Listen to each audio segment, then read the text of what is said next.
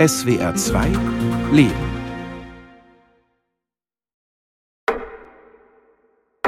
Es sind relativ viele Verbrechen tatsächlich live dokumentiert worden. In dem einen Fall im Vorort von Kiew sieht man Truppen, die sich neben die Straße legen, 30, 40 Soldaten dann anfangen, auf jedes zivile Fahrzeug, das vorbeifährt, zu schießen. Einfach so. Man sieht auf anderen Aufnahmen ältere Pärchen, die versuchen aus der Stadt zu fliehen und es fährt ein Panzer vorbei und schießt dann aus dem Panzer auf dieses Fahrzeug. Irgendein altes Fahrzeug mit zwei alten Leuten drinne. Und wenn man dann noch die Vernehmungen hört von Opfern sexueller Gewalt, ähm, da gibt es zum Teil gar keine Hemmungen. Und noch schlimmer ist es eigentlich, wenn wir Vernehmungen sehen von ukrainischen Kriegsgefangenen, die aus ihrer Gefangenschaft in Russland oder in den besetzten Gebieten erzählen. Das sind unvorstellbare Grausamkeiten, die da zum Teil begangen werden an den ukrainischen Soldaten. Am 24. Februar 2022 steht die Welt unter Schock. Die Lage ist sehr ernst. Wir sind heute in einer anderen es Welt war immer ein Albtraum, dass es Wir sind um 5 Uhr morgens Krieg wach geworden. kommt. Wir haben nicht verstanden, was los ist. Wir konnten es nicht glauben.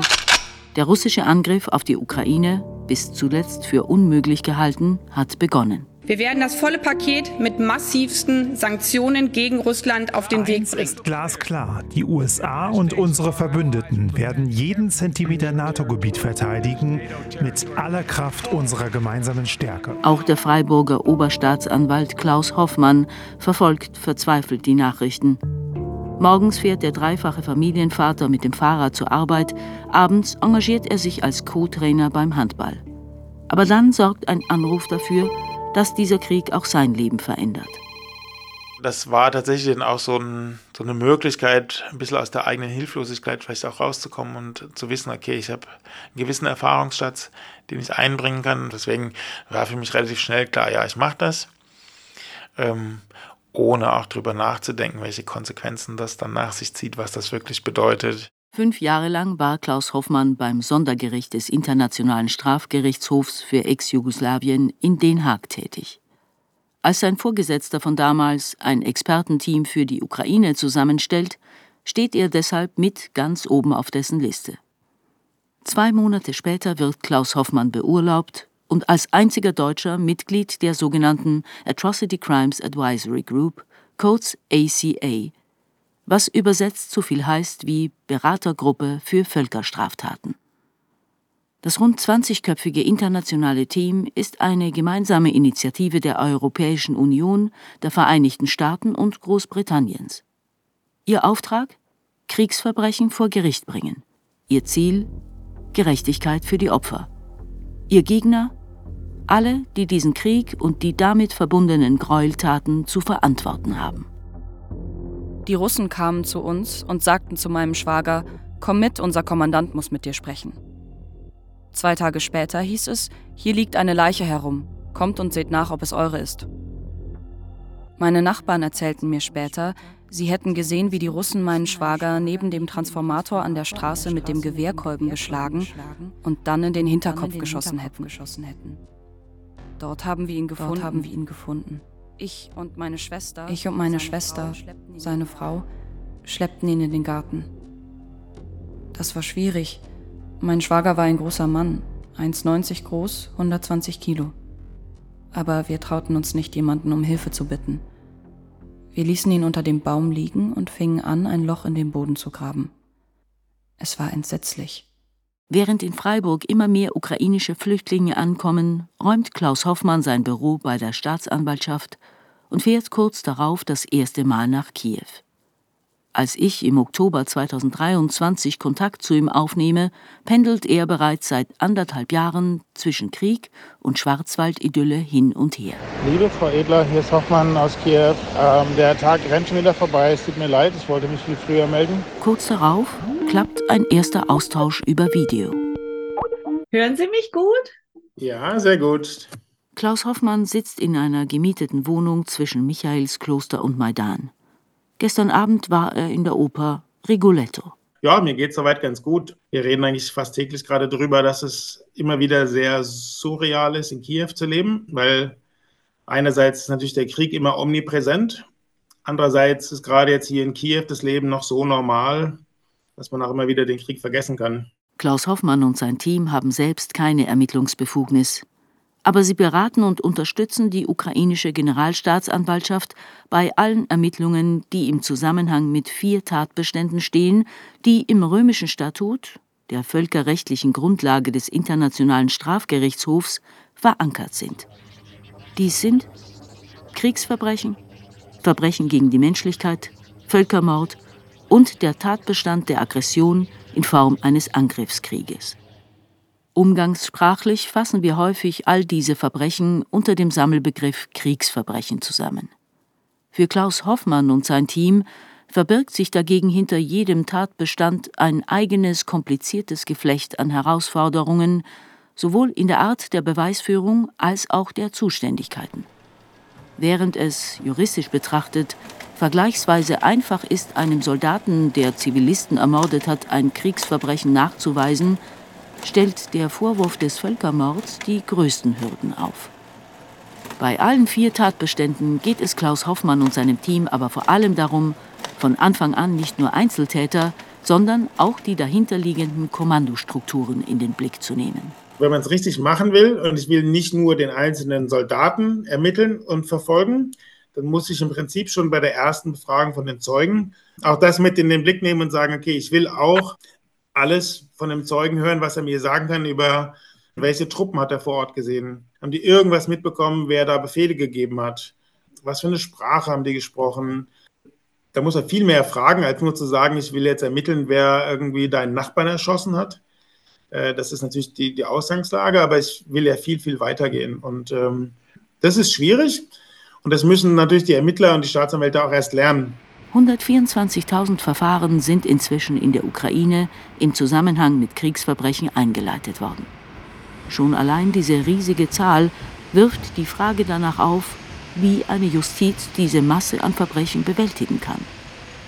Ein Aufenthalt in Freiburg nutzt Klaus Hoffmann, um vor einer Gruppe internationaler Studenten seine Arbeit vorzustellen. Bevor er seinen Vortrag beginnt, zeigt er das Video mit dem Titel Eine Minute Stille für die Opfer des russischen Angriffskriegs. Eine Minute lang folgt Bild an Bild von Tatorten, an denen mutmaßlich Kriegsverbrechen begangen wurden. Bucha, Krementschuk, Mariupol, Bachmut, Isum, Saporischia. Klaus Hoffmann kann die vielen Bereiche, mit denen sich die ACA derzeit beschäftigt, an diesem Morgen nur anreißen. Da sind juristische Fragen zu nationalem und internationalem Recht, aber auch ganz praktische Fragen zur richtigen Ausrüstung bei der Tatortermittlung. Also da ist der essentielle Bereich der Beweissicherung, die riesige Zahl an Handy- und Kameraaufnahmen, die diesen Krieg auf bisher noch nie dagewesene Weise dokumentieren. Die Ermittler aber gleichzeitig vor die schwierige Aufgabe stellen, diese Datenberge auch auszuwerten und vor allem langfristig zu sichern. Wenn wir alle diese einzelnen Teile zusammensetzen, entsteht ein Puzzle, erklärt Klaus Hoffmann. Dieses Bild vom großen Puzzle kommt mir in den folgenden Wochen, in denen er mich über Audionachrichten und E-Mails von Freiburg aus an seiner Arbeit teilhaben lässt, immer wieder in den Sinn. Wer puzzelt, muss genau hinschauen, einen Blick für Details und sich abzeichnende Muster haben.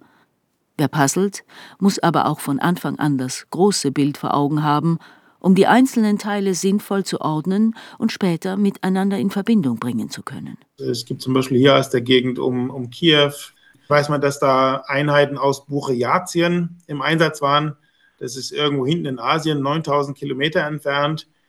Da sind aber ein paar Dokumente zurückgelassen worden, aus denen klar war, die sind praktisch ein Jahr vorher schon in Burjatien eingezogen worden und dann sozusagen Stück für Stück nach Weißrussland gebracht worden und von dort dann in den Einsatz geschickt worden. Das ist, wie gesagt, für die einzelne Tötung oder Vergewaltigung vor Ort nicht relevant, aber für das Gesamtbild, für die Führungsebene dann ganz, ganz entscheidend. Pausenlos, so kommt es mir vor, ist Klaus Hoffmann auf der Jagd nach neuen Puzzleteilen. Wer einen Staat darauf vorbereiten will, Recht zu sprechen, ist im Bemühen, ein großes Räderwerk in Gang zu bringen, ständig mit irgendjemandem im Gespräch. Ich bin jetzt auf dem Weg zu einem weiteren Meeting mit einem Bekannten äh, aus den ukrainischen Ermittlungsbehörden. Das dient mir einfach auch immer so ein bisschen so ein Bild zu kriegen, wie laufen die Ermittlungen, wo sind die Probleme, äh, wo können wir vielleicht auch unterstützen. Der Internationale Strafgerichtshof in Den Haag hat bereits einen Haftbefehl gegen den russischen Präsidenten Wladimir Putin erlassen. Ihm wird vorgeworfen, für die Verschleppung tausender ukrainischer Kinder verantwortlich zu sein. Insgesamt aber, schätzt Klaus Hoffmann, werden am Ende nur sehr wenige Fälle in Den Haag oder anderen nationalen Gerichten landen. Wir müssen sicherlich davon ausgehen, dass am Ende 99 Prozent der Prozesse in der Ukraine selber stattfinden. Und deswegen ist schon auch unser Schwerpunkt der ganzen Arbeit, die ukrainische Justiz so stark zu machen, dass sie eben auch über die nächsten Jahrzehnte, das ist realistisch zu sehen, über Jahrzehnte in der Lage ist, diese Verfahren abzuarbeiten. Während allerorten über verschiedene Panzertypen und Luftabwehrsysteme diskutiert wird und welches Land bis wann was liefern kann, haben Klaus Hoffmann und sein Team damit begonnen, die Langstrecke ins Visier zu nehmen. Sie arbeiten daran, eine Waffe in Stellung zu bringen, die weder diesen grausamen Krieg beenden noch das Leid der Bevölkerung stoppen kann, die aber die Hoffnung in sich birgt, eines Tages für Gerechtigkeit zu sorgen. Es ist die Waffe einer freiheitlichen, demokratischen Welt. Das Recht. Guten Morgen, Frau Edler. Ein kurzer Gruß am Freitagmorgen aus Kiew. Hatte ich zuletzt die Ruhe in Kiew gelobt. Kommen jetzt doch wieder vermehrt Luftalarm auf. Auch wenn sich jetzt in diesem Fall zeigt, dass meistens der Alarm großflächig im Land ausgelöst wird, weil eine russische MiG irgendwo aufgestiegen ist. Es ist ein Wettlauf gegen die Zeit. Beweise müssen schnell gesichert werden, bevor sie zerstört sind oder verschwinden. Zeugen müssen zeitnah befragt werden, bevor die Erinnerung brüchig wird oder sie nicht mehr auffindbar sind, weil sie selbst fliehen mussten. In Irpin, einem Vorort von Kiew, beobachtet Klaus Hoffmann einen ersten Prozess gegen einen russischen Kriegsgefangenen um daraus Rückschlüsse für künftige Empfehlungen zu ziehen. Job der ACA ist es auch, mit dafür zu sorgen, dass diese Verfahren fair, rechtsstaatlich und nach Maßgaben des internationalen Völkerrechts ablaufen. Der Eindruck, der hinterblieben ist, ähm, ist zunächst einmal, dass das Verfahren relativ umständlich ist. Insgesamt war ohnehin wenig Zeit für diesen Tag angesetzt. Neben der hohen Fallzahl und Arbeitsbelastung erscheint mir das auch ein Grund zu sein für manche Verzögerungen in dem gesamten Verfahrensablauf. Im November ist Klaus Hoffmann auf dem Weg nach Dnipro, ganz im Osten der Ukraine. Wir sind seit Stunden unterwegs. Zunächst auf guten Autobahnen, mittlerweile auch ziemlich wackeligen alten Straßen. Abgesehen von zwei kurzen Luftalarmen unterwegs verläuft die Fahrt aber sonst gut und ruhig. Eine Woche lang werden er und seine Kolleginnen dort mit ukrainischen Staatsanwältinnen und Richtern konkrete Fälle besprechen und die nächsten Ermittlungsschritte planen. Etliche von ihnen stammen aus den seit 2014 besetzten Gebieten und arbeiten seit Jahren im Exil. Für sie gibt es parallel eine Schulung, wie öffentliche Quellen für Ermittlungen in den besetzten Gebieten genutzt werden können. Wir freuen uns auf die Tage mit den Kollegen aus Luhansk und Donetsk und hoffen, dass die Tage einigermaßen ruhig bleiben und vor allen Dingen auch die Nächte nicht zu oft unterbrochen werden durch den Luftalarm. Ja, ich halte Sie weiter auf dem Laufenden und sende beste Grüße. Entscheidend vor Gericht sind Aussagen von Opfern. Klaus Hoffmann fiel auf, dass vor allem Vernehmungen bei Sexualstraftaten häufig unzureichend waren.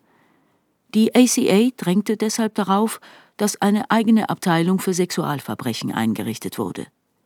Seither wird viel in die Ausbildung weiblicher Vernehmungsbeamtinnen investiert. Da brauche ich bestimmte Vernehmungstechniken, um dann aber eben auch die Kernaussagen wirklich herauszubekommen. Es hilft eben nicht, drumherum zu reden, sondern man muss irgendwann sagen, was konkret passiert ist. Ja, gab es eine Penetration oder gab es Gewaltanwendung? Ähm, war es nur äußerlich oder war, war es mit dem Eindringen in den Körper verbunden? Das sind ja alles keine Sachen, die schön sind, aber die muss ich ansprechen, um es konkret zu machen, um es auch hinter vor Gericht beweisen zu können. Das Opfer berichtet, dass am 15. März 2022 zwei betrunkene russische Soldaten das Haus betraten. Sie trugen Militäruniformen und kugelsichere Westen. Sie hatten Sturmgewehre und einer von ihnen hatte Granaten. Als sie das Haus betraten, verlangten sie Wodka und Zigaretten. Dann nahm einer der Soldaten ihre Hand, führte sie in einen anderen Raum und begann, sie gewaltsam auszuziehen. Er hob ihr T-Shirt hoch, riss ihre Unterwäsche auf, zog ihre Hose herunter. Dann berührte er ihren nackten Bauch und sagte dem anderen Soldaten, dass sie bereits in der Pubertät sei und dass sie sie mitnehmen würden.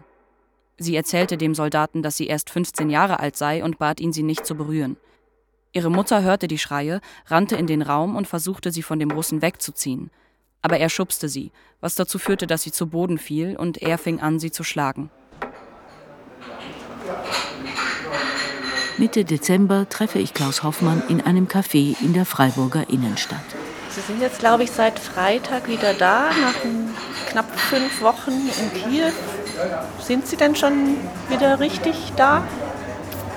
Ähm, nein, ich bin natürlich immer noch in Gedanken in der Ukraine bei den Kollegen. Jetzt übers Wochenende waren ja sehr massive Drohnenangriffe auch auf die Stadt Kiew.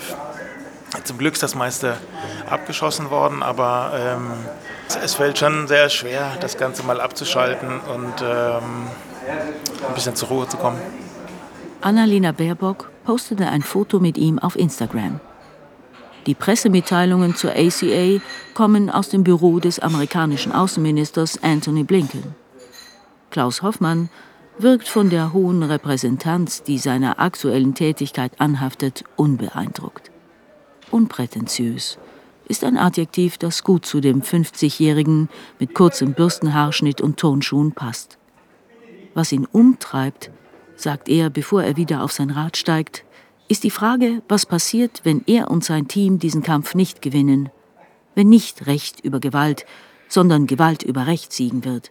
Man kann das nicht oft genug betonen. Die Aggression geht von Russland aus. Das ist einer der fünf Vetomächte im UN-Sicherheitsrat, also eines der fünf Länder, die eigentlich dafür verantwortlich sind, den Weltfrieden und die UN-Charta zu sichern und zu verteidigen und nicht auf den Kopf zu stellen. Und wenn eines dieser Länder so massiv gegen die UN-Charta und den Weltfrieden verstößt und damit am Ende Erfolg hat, dann ist das, glaube ich, ein ganz, ganz fatales Signal, ähm, nicht nur in Europa, sondern auch für die Welt. Dieser Krieg zeigt sich, lässt ihn auch in Freiburg nicht los. Der Dezember wird weniger ruhig als erhofft. Er fährt nach Nürnberg, um mit der Nürnberger Akademie, einer Stiftung zur Förderung des Völkerstrafrechts, die ihren Sitz bewusst am historischen Ort der Nürnberger Prozesse hat, einen Austausch für ukrainische Richterinnen und Richter zu initiieren. Er führt Gespräche, wie Freiburg auf juristischer Ebene enger mit seiner Partnerstadt Lemberg zusammenarbeiten könnte. Das ist aus der Hauptkirche in Lemberg, in unserer Partnerstadt. Da finden sich zum einen relativ viele Plakate von Gefallenen. Ende Dezember klappt es mit dem Durchklicken von Fotos an seinem Laptop an einem weniger trubeligen Ort. In Lemberg, ähm, das ist in vielen anderen Fällen leider auch der Fall, gibt es täglich zwischen ein, zwei bis zu fünf Beerdigungen täglich, die dann der Kirche sozusagen und die Prozession geht dann raus. Der Oberbürgermeister Sadovi ist wenn er in der Stadt ist, immer dabei, bei jeder Beerdigung. Was seine Arbeit betrifft, blickt er durchaus zufrieden auf die zurückliegenden zwei Jahre. Und da tut sich unheimlich viel und ich glaube tatsächlich über die letzten anderthalb Jahre ist viel in Bewegung gegangen. Es gibt unheimlich viele tolle Projekte, man sieht die Fortschritte. Ähm, die Ukrainer wissen wahnsinnig zu schätzen, wie viel internationale Aufmerksamkeit da ist, wie viel Unterstützung da ist. Das bedeutet denen ganz, ganz viel. Die politische und militärische Situation findet er dagegen zum Jahresende besonders deprimierend. Ich habe keine Ahnung, was das neue Jahr bringt und ähm, ich hoffe sehr, dass die internationale Gemeinschaft die Anstrengungen nochmal verstärkt. Ähm, weil wenn wir noch weiter zögern, dann spielt das nur Putin und der russischen Armee in die Hände und die Ukrainer zahlen da einen, einen hohen, hohen Blutzoll. Die Russen fingen aus heiterem Himmel an, auf unser Haus zu schießen. Dann gab es eine Explosion und sie zogen ab. Später, als wir das Feuer löschten, kamen sie wieder. Sie sagten nichts. Sie sagten mich nur aus und richteten ihre Gewehre aus und richteten ihre Gewehre auf mich. Sie schienen Spaß zu haben. Sie schienen Spaß zu haben. Ich weiß nicht genau warum, vielleicht weil mein Haar in Flammen stand. Wir haben versucht, das Feuer zu löschen, um eine weitere Explosion zu vermeiden. Sie haben uns dabei beobachtet und sich amüsiert. Sie haben kein Wort gesagt, sie haben nur gelacht. Das neue Jahr beginnt in Kiew, wie das alte geendet hat, mit zunehmenden Angriffen. Das gehört leider zum Alltag in der Ukraine dazu, nicht nur an der Front, sondern auch über das ganze Land hinweg. Seit einer Woche ist Klaus Hoffmann wieder in Kiew. Das nächste Treffen mit Staatsanwälten in der Ostukraine steht bevor. Am Wochenende war er erneut zu Gesprächen in Butscha. Es hat etwas Tröstliches, dass während der Beginn des Angriffskriegs sich zum zweiten Mal jährt und weiter gemordet, weiter gefoltert, weiter vergewaltigt wird, auch die Arbeit von Klaus Hoffmann weitergeht. Äh, die Woche habe ich viel mit ukrainischen Staatsanwälten gearbeitet und mit ihnen diskutiert, wie sich am besten Propagandataten verfolgen lassen. Dabei geht es sowohl um Propaganda für die Aggression, also für den Angriffskrieg, als auch mögliche Anstiftung zum Völkermord. Wer ein großes Puzzle zusammensetzen will, braucht Geduld. Erst letzten Sommer konnte Klaus Hoffmann einen späten Erfolg aus seiner Zeit beim Jugoslawien-Tribunal verbuchen. Der Chef des serbischen Geheimdienstes wurde endlich rechtskräftig verurteilt. Klaus Hoffmann weiß, dass immer mehr Beweise, Dokumente, Insiderzeugen auftauchen werden. Die Zeit, davon ist er überzeugt, arbeitet nämlich nicht nur gegen, sie arbeitet auch für das Recht. Neben seiner Expertise ist das vielleicht mit die wichtigste Botschaft, die er für seine ukrainischen Kolleginnen und Kollegen derzeit im Gepäck hat. Wir erinnern uns, Milosevic wurde festgenommen, ausgeliefert. Mladic, Karadzic wurden irgendwann gefasst und vor Gericht gestellt. Das ist das, woran sich jetzt die Ukrainer auch festhalten können. Ne? Deswegen unsere Botschaft ist, ihr müsst das alles ermitteln, ihr müsst das dokumentieren, ihr müsst diese Fälle vorbereiten. Und es wird die Zeit kommen, vielleicht nicht alle Angeklagten, aber doch eine ganze Menge werden irgendwann irgendwo ins Netz der Justiz geraten und dann vor Gericht gestellt werden. Und ähm, ja, wir versuchen, diese Hoffnung sozusagen auch weiterzugeben.